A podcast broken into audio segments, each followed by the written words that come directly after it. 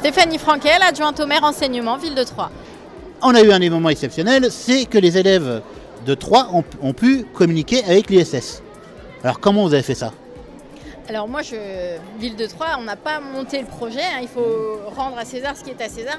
C'est vraiment euh, Madame Tapré, enseignante, qui a déposé son projet avec la, la classe de l'école Jaurès. Ils ont été sélectionnés. Euh, donc elle a monté euh, vraiment le projet sur deux ans. Euh, avec euh, le but ultime et la réalisation finale de pouvoir parler en direct à Alexander Gerst euh, pendant 10 minutes où les enfants ont pu échanger. Ils ont posé dès l'âge de 5 ans des questions en anglais et il, y a, pu avoir des réponses. Donc c'était vraiment très émouvant, vraiment. Qu'est-ce que vous en pensez de ces initiatives? Parce que ça fait rêver les enfants, ça fait, en plus ça donne un intérêt aussi de savoir ce qu'il y a quelque chose là-haut. C'est vraiment intéressant pour les petits.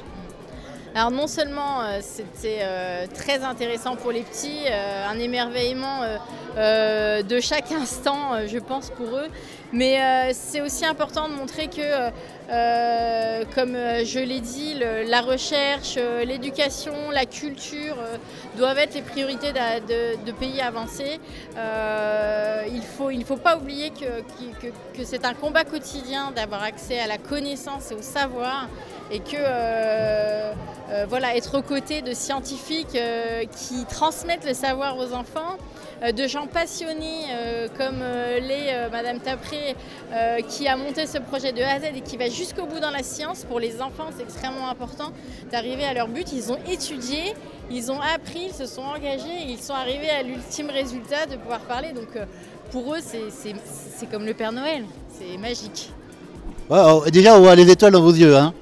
Ah, mais moi, j'ai l'âme d'enfant euh, renaît, euh, l'âme de scientifique, puisque je suis une scientifique de, voilà, de, cursus, euh, mais aussi le fait d'avoir euh, rassemblé autour de cet événement scientifique. C'est fantastique.